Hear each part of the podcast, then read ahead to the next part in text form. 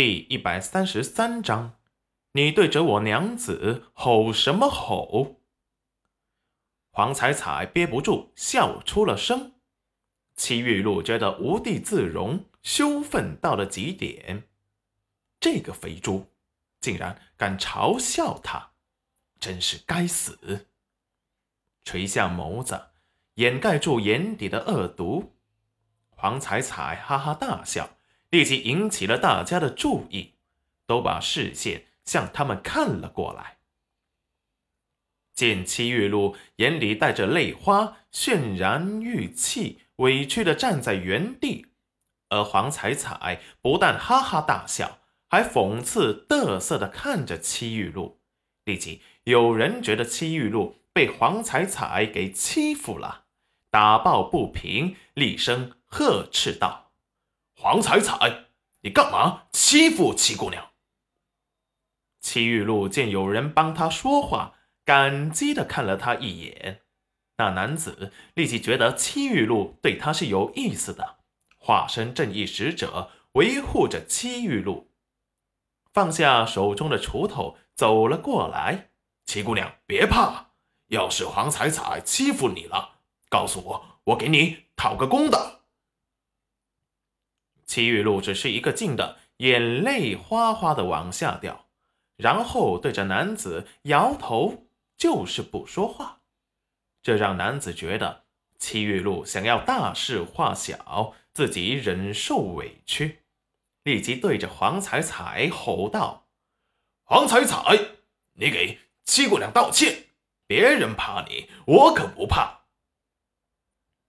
齐云冉为这个男子的智商捉急，忍不住说了句公道话：“没人欺负他。”那男子却把矛头对准了齐云冉：“她是你妹妹，你竟然不护着她，任由外人来欺负她，你还是不是人啊？”裴元君脸色难看，冰冷的视线紧盯着那男子：“有病就回家吃药。”你对着我娘子吼什么吼？那男子立即怒了。果然，裴文文说的不错，你就是被戚云染这个狐狸精给迷惑的，连你爹娘你都威胁。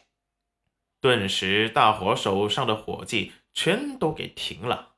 什么？大郎威胁他爹娘？什么时候的事？他们怎么不知道？黄彩彩这时也怒了，无缘无故的跑来骂他也就算了，还污蔑裴大哥和冉冉姐，这就不能忍，彪悍的站起来：“你嘴巴不会说话，干脆不要了！”说完就想挽起袖子打人。那男子被吓了一跳，虽然他是说不怕他，可是黄彩彩那身板儿一站起来。一副狼崽子凶狠找他拼命的架势，他还是有些发虚。你、你们只知道动蛮力，欺负七姑娘一个弱女子算什么？这边大家看着要打起来了，立即过来想要拉架。人家修房子，在人家家里打架不吉利。齐云冉也脸色阴沉，恶狠狠地瞪了裴元君一眼。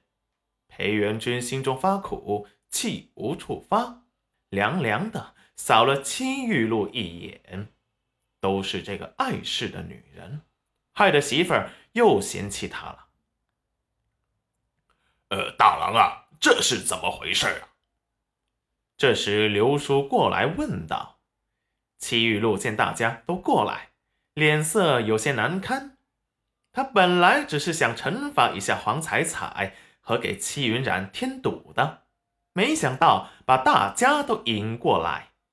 于是，在裴元君还没开口时，主动解释：“ 没什么事，就是这位大哥误会了，以为黄姑娘欺负了我。”说完，害怕的看了他一眼，然后又眼泪不要钱的往下掉。